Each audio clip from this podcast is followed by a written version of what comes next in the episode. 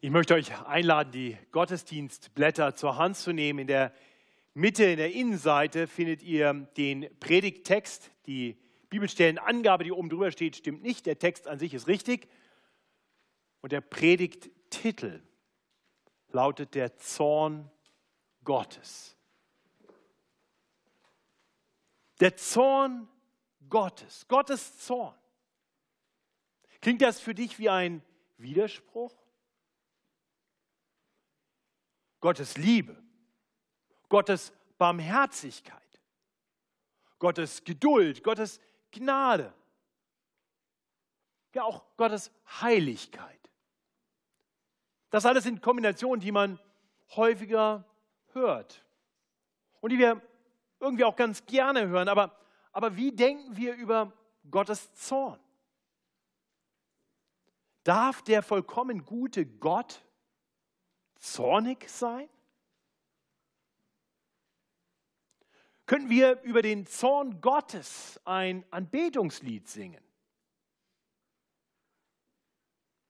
Nun, ich gehe mal davon aus, dass es eher wenige Anbetungslieder über den Zorn Gottes gibt. In unserem Liederpool wahrscheinlich keins.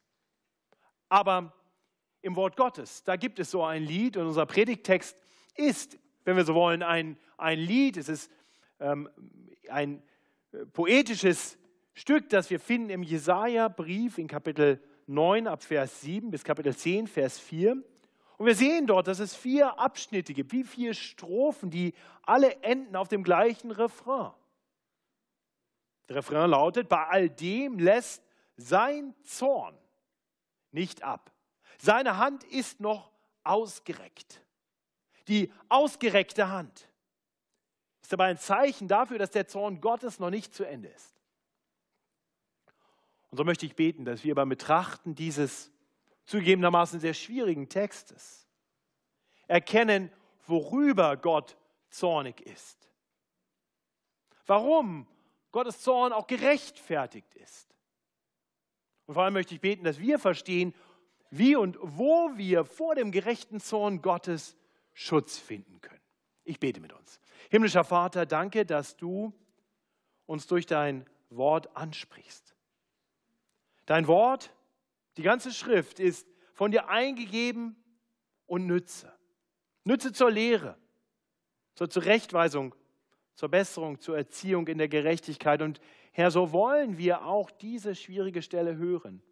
Wir wollen, dass du uns belehrst über die Dinge, die deinen Zorn finden und dass du uns auch hilfst zu verstehen, wie wir, wo wir vor deinem gerechten Zorn Schutz finden können. Und so gebrauche diese Predigt, um uns dankbar zu machen dafür, dass du, wenngleich du ein Gott bist, der gerechten Zorn hat, doch auch ein Rettergott bist, der uns davor bewahren will. Hilf dass keiner hier heute nach Hause geht, ohne Schutz gefunden zu haben, ewigen Schutz vor deinem gerechten Zorn, sodass wir dich alle kennen können als den liebenden, den gnädigen Gott. Und möge das so sein. Das bitten wir in Jesu Namen. Amen. Wie es hier in der Gemeinde üblich ist, beginnt unser Predigtext genau da, wo der Predigtext letzte Woche aufgehört hat. Alex Heißermann hat letzten Sonntag gepredigt äh, über die zweite Hälfte von Kapitel 8 und dann die ersten sechs Verse aus Kapitel 9. Und die letzten beiden Verse seines Predigttextes waren so ein wunderbarer Blick, den wir bei Jesaja immer wieder bekommen, so ein Blick weit in die Zukunft hinein. War so, als wenn er das Fernglas anlegt und schaut und er sieht, was mal sein wird. Dort heißt es in diesen beiden Versen, denn uns ist ein Kind geboren, ein Sohn ist uns gegeben. Und die Herrschaft ruht auf seiner Schulter. Und er heißt Wunderrat, Gottheld, ewig Vater, Friede, Fürst. Auf dass seine Herrschaft groß werde und des Friedens kein Ende auf dem Thron Davids und in seinem Königreich. Dass er es stärke und schütze durch Recht und Gerechtigkeit von nun an bis in Ewigkeit.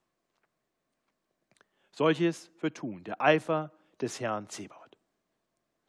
Und nach diesem wunderbaren Blick in die Zukunft hin zu dem Ankommen, der Geburt eines Kindes, des Kommens eines Sohnes, der Sohnes, der der Friedefürst sein wird, fährt er das Fernglas, wenn wir so wollen, wieder ein und senkt seinen Blick und schaut auf das, was vor Augen ist. Ein Blick in die Gegenwart. Und wir sehen dann sehr schnell, dass das Friedensreich noch weit weg ist. Ich möchte uns lesen die, diesen ersten Abschnitt unseres Predigtextes, die Verse 7 bis 11. Der Herr hat ein Wort gesandt, wieder Jakob. Und es ist in Israel niedergefallen, dass alles Volk es inne werde. Ephraim und die Bürger Samarias, die da sagen in Hochmut und stolzem Sinn. Ziegelsteine sind gefallen, aber wir wollen es mit Quadern wieder bauen. Man hat Maulbeerbäume abgehauen, aber wir wollen Zedern an ihre Stelle setzen. Doch der Herr macht stark gegen sie ihre Bedränger, nämlich Rezin, und ihre Feinde stachelt er auf. Die Aramäer von vorn und die Philister von hinten, dass sie Israel fressen mit vollem Maul. Bei all dem lässt sein Zorn noch nicht ab. Seine Hand ist noch ausgereckt. Wir, wir kriegen hier Worte zu hören, die wirklich eine Anklage sind, eine Anklage gegen den blinden Stolz im Volk Israel. Wir sehen, wie das Wort, das er sendet, ein Wort ist wieder Jakob und Israel und Ephraim und Samaria und, und wir wissen, das ist alles letztendlich das Gleiche. Nicht? Jakob war der ursprüngliche Name und Jakobs Name wurde dann geändert in den Namen Israel. Ist der Stammvater der zwölf Stämme. Ephraim ist einer der Stämme und als das Nord- und Südreich sich, sich teilten, gingen zehn Stämme im Norden weg von Jerusalem, von Juda, von dem Volk, das noch so lebte, wie Gott es wollte, die noch lebten unter dem König, der ein Nachkomme Davids war, so wie der Herr das verheißen und angeordnet hatte. Die zehn Stämme waren also das untreu gewordene Brudervolk. Ephraim war einer dieser Stämme. Und der Name Israel wurde übertragen auf dieses Nordreich. Israel gleich Jakob, gleich Ephraim und die Hauptstadt darin war Samaria und das Volk wurde immer mal wieder auch nach der Hauptstadt benannt. Also letztendlich sagt uns hier Jesaja, es geht um die und zwar um alle. Es geht um die Hauptstadt, es geht um das ganze Volk, es geht um Israel, es geht um Jakob, es geht um Ephraim. Gegen sie habe ich eine Klage. Und dabei ist die Klage keine Klage Jesajas, nein, der Herr hat sein Wort gesandt. Und Jesaja verkündigt dieses Wort. Wichtig ist zu bedenken, wem Jesaja dieses Wort verkündet, denn er spricht über das Nordreich Israel aber er spricht zu Juda. Jesaja war ein Prophet gesandt zum Südreich Juda. Das heißt, hier spricht Jesaja zu Juda und spricht über Israel. Er spricht zum Südreich und spricht über das Nordreich. Er erklärt also dem Volk Juda, warum das Volk Israel, warum das Nordreich in besonderer Weise unter Gottes Zorn steht. Und dabei klagt er hier zuerst einmal den Hochmut und den Stolz des ganzen Volkes an. Das mag uns im ersten Moment so erscheinen, als wäre das eher eine kleine Sünde, ein Kavaliersdelikt. So ein bisschen Stolz, kennen wir, ne? Also ich schon. Und ich glaube, wir sind ganz schnell dabei, so, so ein bisschen Stolz, ein bisschen Hochmut schnell relativ lapidar abzutun. Aber aber Gott klagt das an. Gott sagt, dass sein Zorn kommt über das Volk wegen des Hochmuts, wegen des stolzen Sinnes. Und tatsächlich ist es richtig, Stolz nicht auf die leichte Schulter zu nehmen. Stolz ist oft die Wurzel, die Quelle anderer Sünden. Das sehen wir schon im Sündenfall. Die erste Sünde der Menschheit begann mit Stolz. Denn Gott hatte die Menschen gemacht, damit sie sich an ihm erfreuen, für ihn leben und, und seine Herrlichkeit aller Schöpfung widerspiegeln. Sie waren privilegiert als Krone der Schöpfung unter Gott. Aber dann appellierte der Satan an den Stolz in den Menschen. Ihr wollt doch nicht etwa unter Gott leben? Wenn ihr von diesem Baum esst, werdet ihr sein wie Gott. Gott hat ja nur Angst davor, dass ihr so seid wie er. Und die stolzen, hochmütigen Herzen der Menschen sagten, ja, wir wollen natürlich nicht unter Gott leben. Wer, wer ist denn schon Gott? Wir wollen sein wie Gott. Nimm und ess. Und das sehen wir immer wieder. Das sehen wir auch in unserem eigenen Leben, oder? Unser Stolz bringt uns doch dazu, dass wir, anstatt in, in einer Zweierschaft oder im Hauskreis offen unsere Sünden zu bekennen, ja, vielleicht dann doch nicht so alles sagen. Und vielleicht was Kleineres aus dem Rucksack holen und so tun, als wären wir ganz transparent. Aber unser Stolz hindert uns daran, offen über die großen Dinge zu reden, die doch so dringend ans Licht gebracht werden sollten. Und so führt Stolz zu Heimlichkeit, zu Lüge. Stolz führt zu Streit, weil man meint, man hätte was Besseres verdient. Könnt ihr sehen, wie, wie Stolz immer wieder die, die Quelle von mehr Sünde ist? Nun, der Volksmund sagt schon, Hochmut kommt vor dem Fall. Und so war es auch bei Israel. Es erlebte Zerstörung und Gericht durch andere Völker. Das wird hier beschrieben, dass Gott züchtigend eingreift. Und offensichtlich werden hier Gebäude niedergerissen, die Ziegelsteine werden hier erwähnt und die Maulbeerbäume, die umgehauen wurden.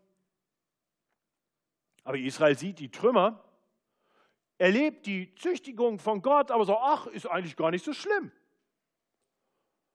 Eigentlich ist das ja die Chance, das Ganze noch ein bisschen schöner zu machen. Da, wo einst nur blöde Ziegelsteine waren, nehmen wir jetzt mächtige Quader.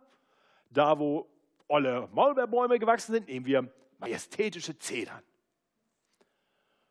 Oh, oh, was Gott hier sagt, ist, die nehmen mich überhaupt nicht ernst, die nehmen mein Gericht überhaupt nicht wahr, die gehen ganz lapidar damit um.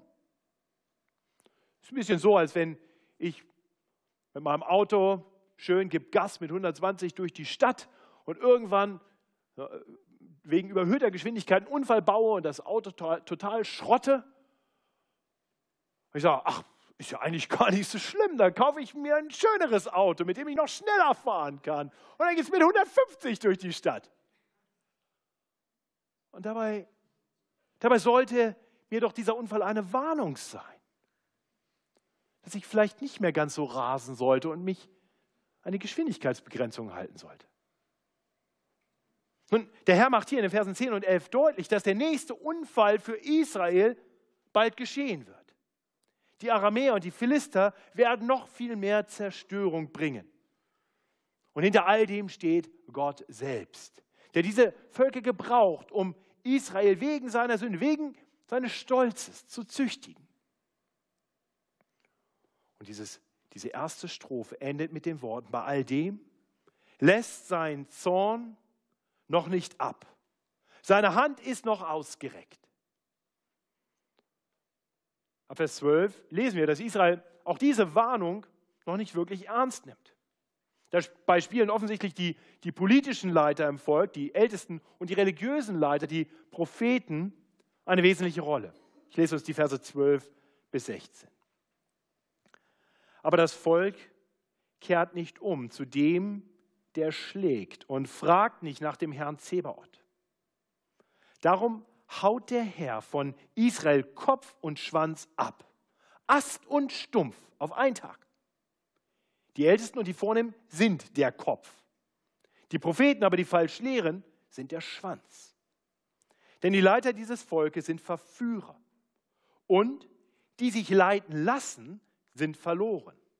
Darum kann der Herr ihre junge Mannschaft nicht verschonen, noch ihre Waisen und Witwen sich erbarmen denn sie sind allzumal gottlos und böse. Und aller Mund redet Torheit. Bei all dem lässt sein Zorn noch nicht ab. Seine Hand ist noch ausgereckt. Das ist die zweite Anklage, die wir hören. Eine Anklage gegen schlechte Leiter. Aber auch gegen das Volk, das sich schlecht leiten lässt und diesen schlechten Leitern folgt in die Gottlosigkeit, in das Böse. Ja, der Herr kündigt hier an, ich werde diese Leiter zur Rechenschaft ziehen. Die Ältesten, die Vornehmen, die Propheten, die werde ich beseitigen, so wie nutzlose Äste von einem Baum. Aber die Anklage gilt eben nicht nur den Leitern, sie gilt dem ganzen Volk. Denn das ganze Volk hat sich versündigt. Das ganze Volk folgt offensichtlich diesen bösen Leitern. Sie lässt das, diese Leiter gewähren und sie folgt ihnen hinein in alle Gottlosigkeit und das Böse, in die Torheit, wie es hier heißt am Ende von Vers 16. Die Sünde ist so allumfassend, dass Gott hier deutlich macht, er hat nicht einmal mehr Erbarmen über die, die eigentlich immer sein besonderes Erbarmen finden, die Waisen und Witwen. Nun auch, auch wir haben Leiter, nicht nur Leiter im Volk, sondern auch Leiter hier in der Gemeinde. Und wir hatten heute eine Mitgliederversammlung und wir hatten das wunderbare Privileg, Matthias Mockler zu berufen als dritten Pastor hier in diese Gemeinde. Und ich habe davor die Gemeinde erinnert, heute früh, in dieser Predigt, die ich heute früh schon gehalten habe, dass wir Verantwortung haben bei der Wahl unserer Leiter. Das ist ein Privileg, das hat nicht jeder, aber wir dürfen unsere Leiter selber wählen. Wir dürfen unsere Pastoren, unsere Ältesten berufen. Und wir sollten immer wieder darauf bedacht sein, dass wir keine bösen, keine schlechten Leiter berufen, sondern Leiter berufen, die uns zu Gott hinführen und nicht von ihm weg. Nun, ich bin davon überzeugt, dass Matthias Mockler ein solcher Leiter ist, der uns zu Gott hinführt. Ein Mann Gottes, der in Treue das Wort Gottes auslegen möchte, der die Gemeinde lieben möchte und sie hinführen möchte zum Herrn Jesus. Aber auch nachdem wir ihn nun berufen haben, am 1. Juni wird er seinen Dienst beginnen, also noch hat er schon Frist. Ja. Aber am 1. Juni dürft ihr ihn anrufen, dürft ihr ihm e-mailen und ihn als Pastor in Anspruch nehmen. Aber auch nachdem wir ihn jetzt berufen haben, entlässt uns das nicht aus der Verantwortung. Wir sind zwar berufen, uns unseren Leitern unterzuordnen, sie leiten zu lassen, ihnen das Leiden nicht schwer zu machen, ihnen zu gehorchen. Aber, aber immer nur so weit, nur so lange sie uns zu Gott hinführen. Wenn ein Leiter, und das sage ich ganz bewusst als jemand, der dieser Gemeinde als Pastor vorsteht, wenn ein Leiter diese Gemeinde wegführt von Jesus, dann seid ihr alle, dann sind wir alle in der Verantwortung.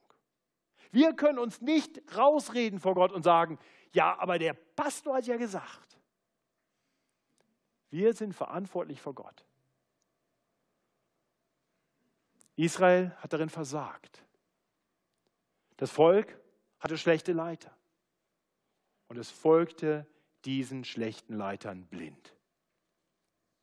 Und so verkündigt Gott, dass er sein Gericht bringen wird, seinen Zorn ausschütten wird über diese Leiter und über das Volk, das dem allem tatenlos zusieht. Und so endet auch diese zweite Strophe mit dem Refrain, bei all dem lässt sein Zorn noch nicht ab. Seine Hand ist noch ausgereckt. Und diese ausgereckte Hand ist Ausdruck des Zornes Gottes, der weiterkommt. Und so kommen wir zur, zum dritten Abschnitt, ab Vers 17. Denn die Bosheit lodert wie Feuer. Das verzehrt Dornen und Disteln und zündet den dichten Wald an und gibt hohen Rauch. Vom Zorn des Herrn Zebaoth brennt das Land, dass das Volk wird wie ein Fraß des Feuers. Keiner schont den anderen.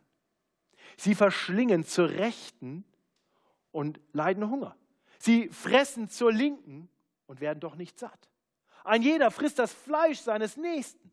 Manasse den Ephraim, Ephraim der Manasse und sie beide miteinander sind gegen Juda. Bei all dem lässt sein Zorn nicht ab. Seine Hand ist noch ausgereckt. Ja, hier klagt der Herr nun durch Jesaja Israel an aufgrund der inneren Konflikte, des Bösen im Volk. Man beutet sich gegenseitig aus in großer Bosheit. Jetzt zu Beginn heißt es, dass die, die Bosheit lodert wie ein Feuer. Und wir sehen dabei, dass, dass die Bosheit im Volk, die Sünde des Volkes, schon in sich selbst auch das Gericht trägt. Das Böse, was das Volk tut, bringt letztendlich schon Gericht über das Volk selbst. Und das ist uns bekannt, das ist uns bewusst, nicht wahr? Da, wo Bosheit herrscht, wo ein Volk in sich zerstritten ist, wo, wo Kampf untereinander ist, da ist das schlecht für alle. Ist noch nie gut gegangen. Wir sehen, Gott ist zornig darüber. Vers 18, ne? vom Zorn des Herrn Zebaoth brennt das Land. Und damit macht Gott deutlich, ja, Sünde trägt schon die Strafe in sich selbst. Wir, wir denken immer, durch Sünde können wir was gewinnen und das wäre irgendwie süß und gut für uns, aber letztendlich bringt Sünde immer schon Strafe mit sich. Aber das ist noch nicht genug. Gott selbst straft die Sünde. Sein Zorn kommt über dieses Sündige, über dieses Böse, über dieses innerlich zerstrittene Volk. Und Gott möchte, dass sein, dass sein Volk inneren Frieden hat, dass man in Liebe füreinander da ist. Aber stattdessen bekämpfen sich ja unterschiedliche Gruppen gegeneinander. Ephraim, haben wir vorhin schon bedacht, war eine der Stämme im Nordreich Israel. Manasse ist ein anderer Stamm. Wir sehen, hier gibt Stammeskonflikt. Ephraim gegen Manasse und Manasse gegen Ephraim. Und beide zusammen wenden sich auch noch gegen das Brudervolk Juda. Das Volk, das treu unter noch dem König der Nachkommenschaft Davids ist, dem Volk, das Jerusalem zur Hauptstadt hat und den Tempel. Man wendet sich auch gegen dieses Reich. Und Gott macht hier ganz deutlich, er hasst es. Er hasst diese Parteiungen, diesen Streit in seinem Volk. Und der Gott, der immer gleich ist, gestern, heute und in Ewigkeit, der Gott, der menschlichen Stolz verabscheut und schlechte Leiter und Völker, die diesen folgen, dieser gleiche Gott hasst auch bis heute innere Streitereien. Und das sehen wir in dieser Welt immer wieder, nicht? Dieses, dieses Wir gegen die Ding. Überall gibt es Parteiungen, überall sammeln sich Leute zusammen und die anderen sind immer schuld. Man bekriegt sich und bekämpft sich. Und leider ist das nicht nur in der Welt so. Wir sehen sowas auch immer wieder in Gemeinden. Gemeinden, die sich in, in Grüppchen aufteilen, nach Kriterien, nach denen sich die Welt aussortiert. Jung gegen alt. Die Hochgebildeten gegen die nicht ganz so Hochgebildeten. Die Reichen gegen die Armen. Die deutsche Gemeinde gegen die Ausländergemeinde. Und Gott sagt, das darf doch nicht wahr sein. Ich habe euch doch herausgerufen aus der Welt. Ich habe euch doch eins gemacht in Christus. Nun seid eins. Meine Familie, mein, mein Volk soll man doch erkennen an der Liebe, die es hat füreinander, sodass ihr Zeugen sein könnt in dieser Welt. Von einem Gott, von einem Evangelium, das uns eint, über alle Grenzen hinweg. Ich bin sehr dankbar dafür, dass wir vor knapp einem Jahr als Gemeinde eine Gemeindevision und auch ein Gemeindeverständnis verabschiedet haben, indem wir uns miteinander vorgenommen haben, dass wir eine Gemeinde sein wollen, die einander dient, die einander in Liebe begegnet. Und ich bin sehr dankbar, dass ich das an, an vielen Ecken und Enden in dieser Gemeinde erleben darf. Und ich möchte uns Mut machen, weiter daran zu arbeiten, diese Vision weiterzutragen. Dass wir darum bemüht sind, uns nicht aufzuteilen, in dem Sinne, wie sich die Welt aufteilt, sondern dass wir danach streben, einander anzunehmen, füreinander da zu sein, einander zu lieben und der Welt damit ein Zeugnis zu geben, wo sie sagen, wie gibt es denn sowas? Jung und alt, reich und arm, hochgebildet und nicht so gebildet und das alles zusammen. das ist Ausdruck von Gottes Gnade im Leben einer Gemeinde. Israel war einst das Volk Gottes. Aber sie waren untereinander zerstritten. Sie beuteten einander aus. Sie fraßen sich satt von dem, was eigentlich dem anderen gehörte. Und all das führt zu nichts, wie uns Jesaja hier sagt. Sie bleiben hungrig. Sie werden nicht satt, denn Gott lässt sich nicht spotten. Und so endet auch dieser Abschnitt mit dem Refrain, bei all dem lässt sein Zorn nicht ab. Seine Hand ist noch ausgereckt. Und das bringt uns schließlich zum letzten Abschnitt, zu den ersten vier Versen von Kapitel 10. Eine letzte Anklage.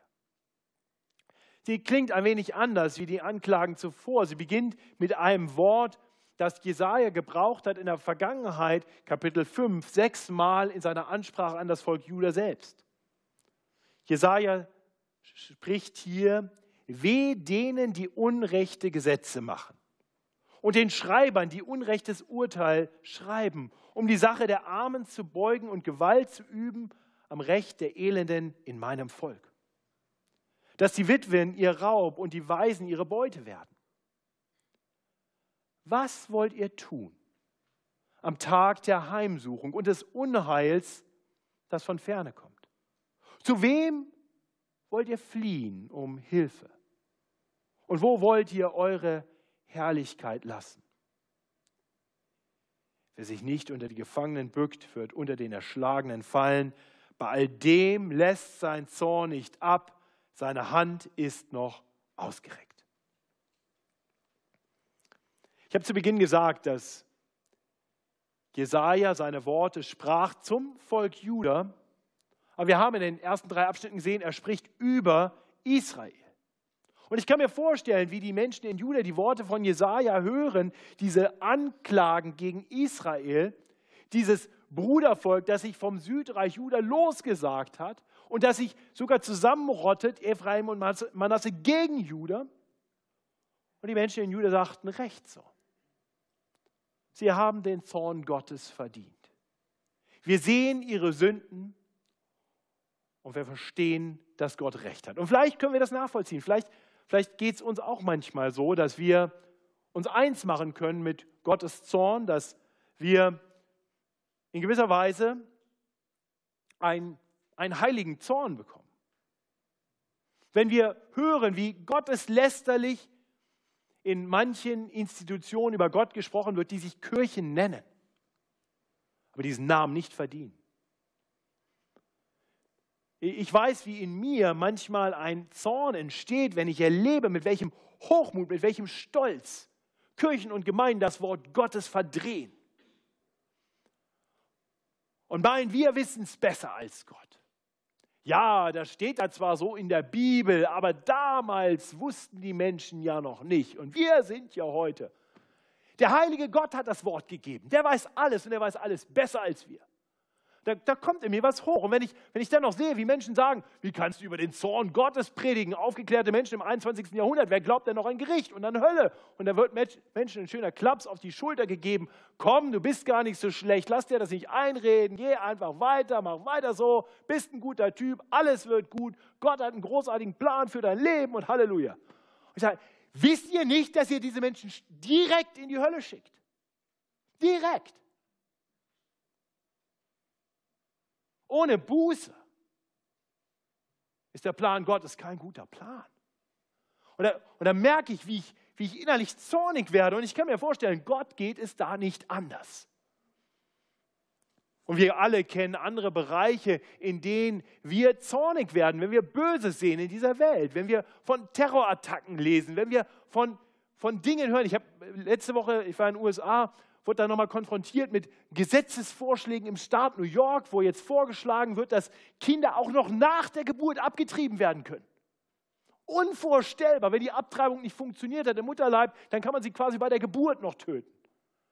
Verrückt! Da, wo sind wir da gelandet? Und, und ich kann mir vorstellen, wenn wir so manches hören, was in dieser Welt geschieht, dass in uns ein Zorn hochkommt. Und ich kann mir vorstellen, wenn du manches in deinem persönlichen Leben, an deinem Arbeitsplatz erlebst und du erlebst Ungerechtigkeit, wo Menschen einfach über dich hinweggehen, dich behandeln wie Dreck, dass in dir ein gewisser Zorn wächst. Kennen wir das nicht alle? Ist Zorn eine Emotion, die uns fremd ist? Und wisst ihr, Gott ist Zorn nicht fremd. Gott ist keine Maschine, emotionslos. Gott ist ein Gott der Emotionen. Er liebt, er freut sich, er trauert. Ja, und er wird zornig. Und wir sind in Gottes Abbild geschaffen und, und deswegen reflektieren wir auch in unseren Emotionen die Emotionen unseres guten Gottes. Wir sind gefallen und deswegen funktionieren unsere Emotionen nicht immer richtig und wir kennen auch einen blinden Zorn, einen falschen Zorn. Wir kennen Dinge, die nicht in Ordnung sind in unseren Emotionen. Aber Gottes Emotionen funktionieren perfekt. Gottes Zorn ist immer gerechtfertigt. Gott wird sich nicht eines Tages irgendwann schämen und sagen, oh, da war ich zornig, tut mir leid. Nein, sein Zorn ist heilig und gerecht. Sein Zorn ist kein blinder Zorn, sein Zorn ist sehr gut informierter Zorn. Und er ist immer angemessen. Aber vor allem geht sein Zorn einher mit viel Geduld, mit vielen vorherigen Warnungen. Das ist doch das, was wir hier sehen. Israel wird gewarnt und dann kommt ein erstes Gericht und Gott sagt, mein Zorn ist noch nicht vorüber, meine Hand ist noch ausgereckt und das ist doch nichts anderes als ein Ruf zur Umkehr. Ein Ruf kommt, hört auf damit. Aber Israel hat nicht damit aufgehört. Israel ist immer weitergegangen. Es hat die Warnung nicht gehört. Und so wurde Israel noch zu Lebzeiten Jesajas aus seinem Land vertrieben und unter die Völker zerstreut. Und die zehn Stämme gibt es in dieser Form heute nicht mehr.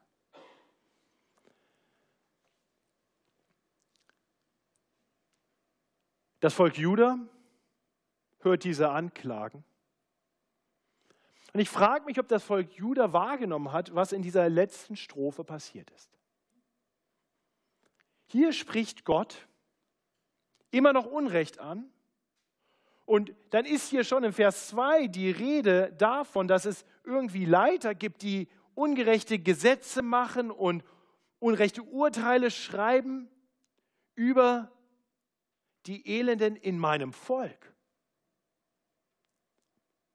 Und jeder in Juda sagt, Gottes Volk, das sind aber wir. Und im Vers 3 spricht Jesaja, der wohlgemerkt zu Juda spricht, über Israel, auf einmal seine Zuhörer direkt an. Er spricht zu seinen Zuhörern. Was wollt ihr tun am Tag der Heimsuchung und des Unheils, das von ferne kommt? Zu wem wollt ihr fliehen? Judah wird konfrontiert. Und auch Judah hat diese Warnung nicht gehört. Das, was dem Nordreich Israel geschah, hätte dem Südreich Juda eine Warnung sein sollen. Ihr seid auch nicht viel besser. Ihr seid auch stolz, voller Hochmut. Auch eure Leiter sind nicht immer gut. Und auch ihr folgt ihnen oft in die Bosheit, in das Böse. Auch ihr tut Unrecht. Und Gott warnt und sagt, ich bin noch nicht fertig mit meinem Zorn. Aber auch Judah kehrte nicht um. Gut 120 Jahre nachdem das Nordreich Israel von den Assyrern besiegt wurde, kamen die Babylonier und zogen gegen das Südreich Juda und Juda wurde in drei Angriffswellen vernichtend geschlagen und ins babylonische Exil gebracht. Denn das Volk hat er nicht gehört. Und was hat das alles mit uns zu tun? Was meint ihr, warum Gott uns diese Dinge überliefert?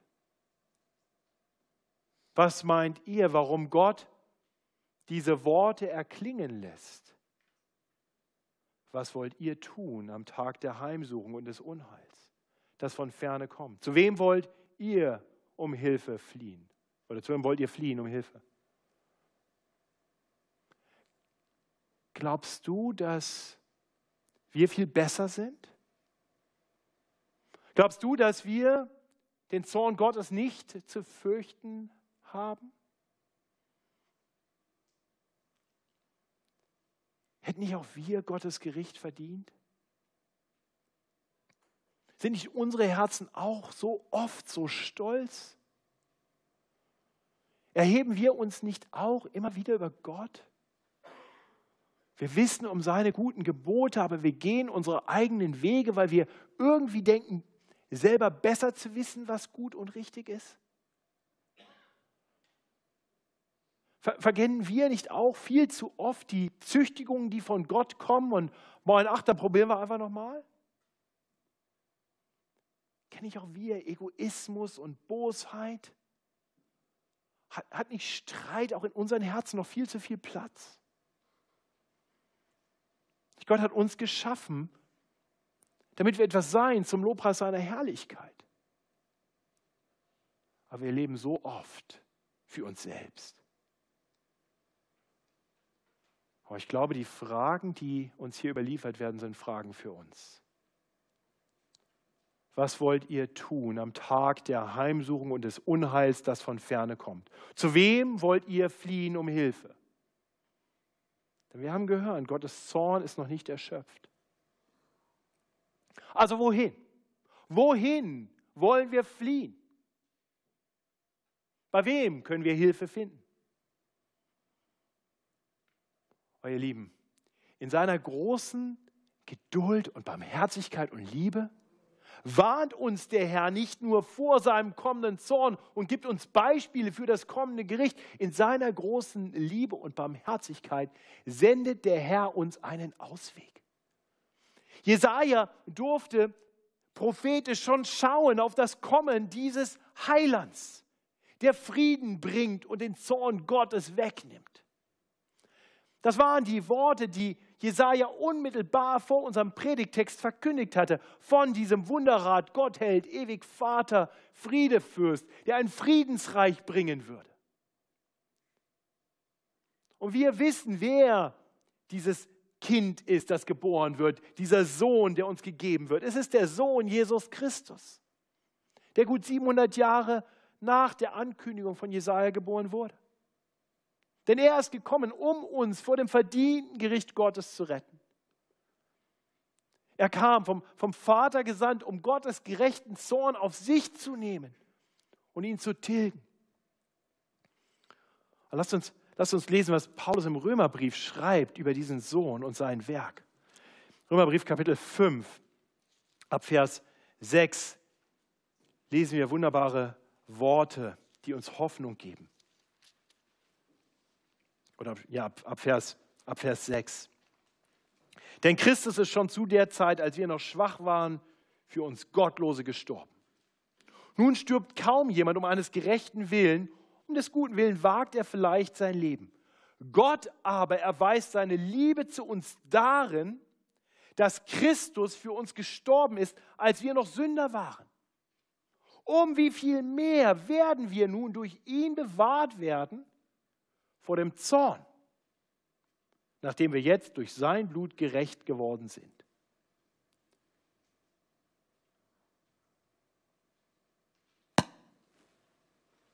Verstehst du, wie groß Gottes Liebe ist? Dass Gott der Vater und Gott der Sohn gemeinsam einen Plan gefasst haben, damit Gottes gerechter Zorn kommen kann und wir doch gerettet werden. Denn eins ist klar, wir alle sehnen uns danach, dass Gott gerecht richtet. Wann immer wir Böses in dieser Welt sehen, schreit etwas in uns nach Gerechtigkeit.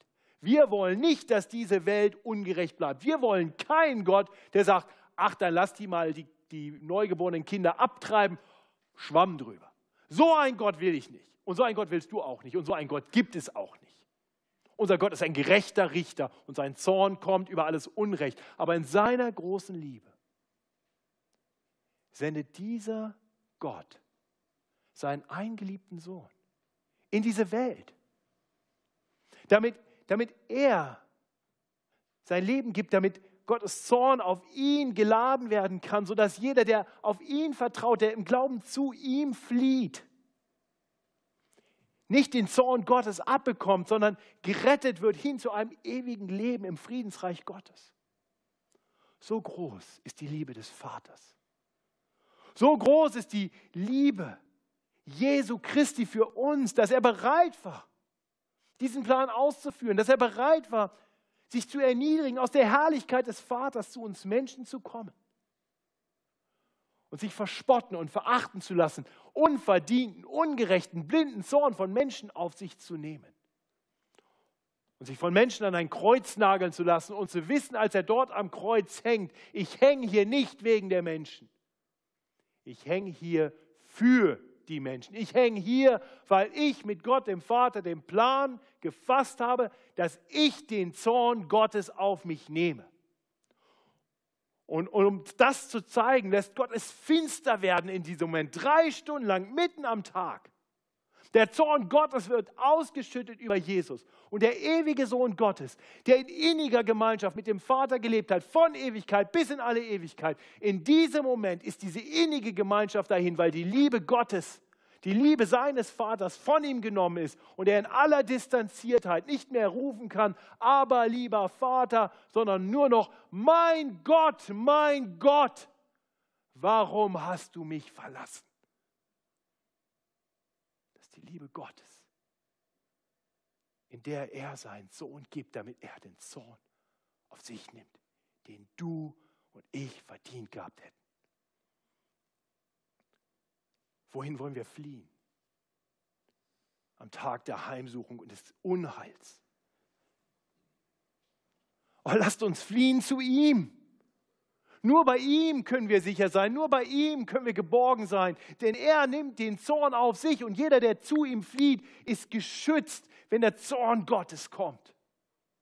Und ihr Lieben, wenn wir das wissen und wenn wir diese warnenden Worte hören, wie können wir dann rausgehen in diese Welt und den Menschen vorenthalten, dass es einen einzigen Rettungsort gibt? Wie können wir so tun, als wenn die Menschen okay wären und ihnen nichts droht, wenn wir doch wissen, was Gott uns hier ankündigt? Sein Zorn kommt gewiss. Lasst uns Menschen hineinrufen in diesen Schutzraum, hinein zu Jesus Christus. Und wenn du das selber noch nicht getan hast, flieh zu ihm. Wende dich ab von allem falschen Stolz, von deinen sündigen Abwägen, von aller Bosheit und Ungerechtigkeit. Vertrau dich ihm an. Immer und immer wieder. Flieh zu ihm. Komm zu Jesus und bleib bei ihm. Denn wisst ihr, Gottes Zorn ist real. Aber Gottes Zorn hat ein Ende. Das ist die großartige Nachricht, die wir auch in der Bibel immer wieder finden. Der Zorn Gottes bleibt nicht für ewig. Aber seine Liebe die bleibt für alle Ewigkeit. Lasst uns zu ihm fliehen und bei ihm bleiben und eines Tages sein Friedensreich genießen. Ich bete mit uns. Himmlischer Vater, danke, dass du uns nicht unwissend lässt. Danke, dass du uns auch durch diesen schwierigen Text warnst. Herr, du weißt, wo ein jeder von uns steht. Du kennst unser Leben, du kennst unsere Gedanken. Du weißt, wer hier unter uns noch seine eigenen Wege geht. Du weißt, wo wir dem Stolz Raum geben und wo wir auf Abwägen sind. Du weißt, wo Böses in unseren Herzen ist und wo wir ungerecht sind. Ja, und gerade deshalb sendest du deinen Sohn. Gerade deshalb hast du deinen Sohn Jesus Christus in diese Welt gesandt. Und ich bete, dass ein jeder von uns sich abwendet von allen falschen Wegen und flieht zu ihm. Hilf uns, ihm mehr zu vertrauen als den Lügen des Satans, den Versuchungen der Sünde. Hilf uns zu erkennen, dass deine Liebe so unfassbar groß ist. Hilf uns mit dir zu leben, für dich zu leben hier und dann für alle Ewigkeit.